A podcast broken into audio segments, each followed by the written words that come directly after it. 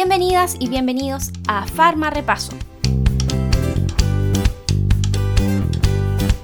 Hoy vamos a revisar los fármacos carbapenémicos y monovactámicos.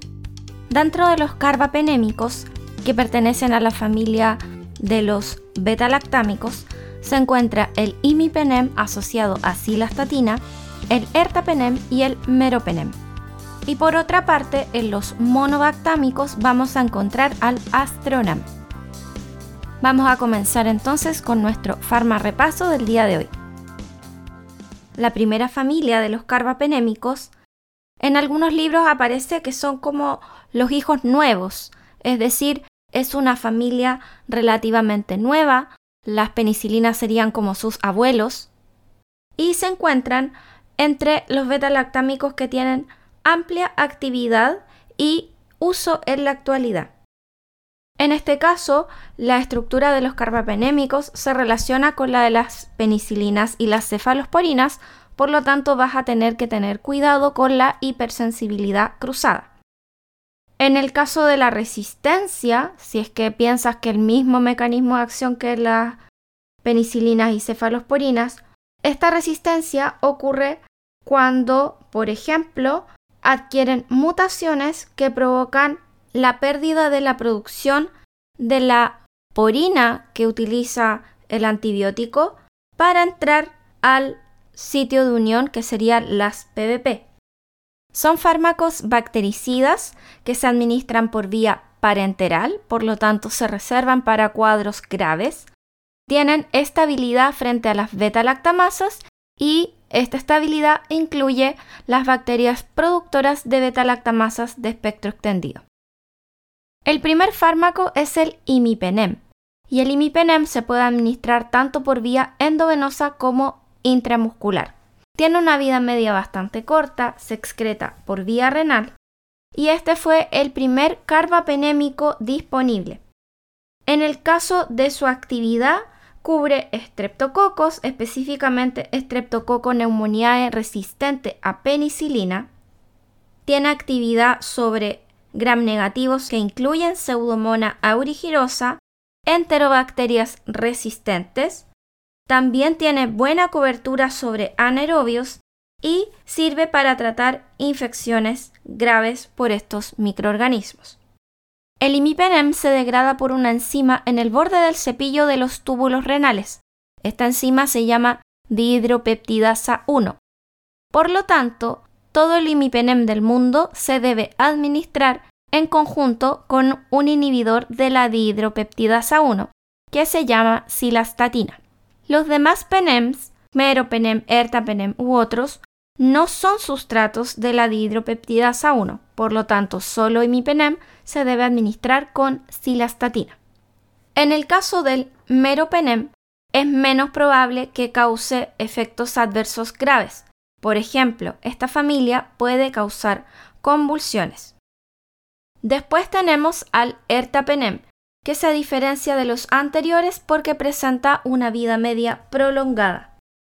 El uso de esta familia, si es que hablamos de los efectos adversos, se relaciona con náuseas, vómitos, diarrea y una complicación más grave pueden ser las crisis convulsivas. En el caso de meropenem es menos probable que las produzca, pero también aparece descrito en cualquier carbapenémico que se administre con dosis elevadas. Esto puede estar asociado a que se disminuye el umbral convulsivo. La hipersensibilidad cruzada es inferior al 3% de los pacientes y se presenta también frecuentemente flebitis. Cabe mencionar dentro de los usos terapéuticos infecciones del tracto urinario e infecciones ginecológicas, intraabdominales de piel y tejidos blandos, de huesos y articulaciones, siempre y cuando hayan sido descritas bacterias sensibles y el paciente esté grave. En el caso de la familia de los monobactámicos, tenemos al astronam. El espectro del astronam es bien específico. Lo único que cubre es bacterias aerobias gram negativas está disponible solamente para uso parenteral y el término monobactámico es que solamente posee un anillo beta-lactámico, a diferencia de penicilinas, cefalosporinas y carbapenémicos que tienen un anillo lateral. Dentro del espectro de actividad podemos destacar que es estable frente a diferentes beta-lactamasas, tiene muy buena actividad frente a Neisseria y Haemophilus y actividad intermedia sobre Pseudomonas aeruginosa. Este fármaco, ya que dentro de los efectos adversos no aparece descrito hipersensibilidad cruzada, puede ser utilizado en pacientes alérgicos a beta-lactámicos.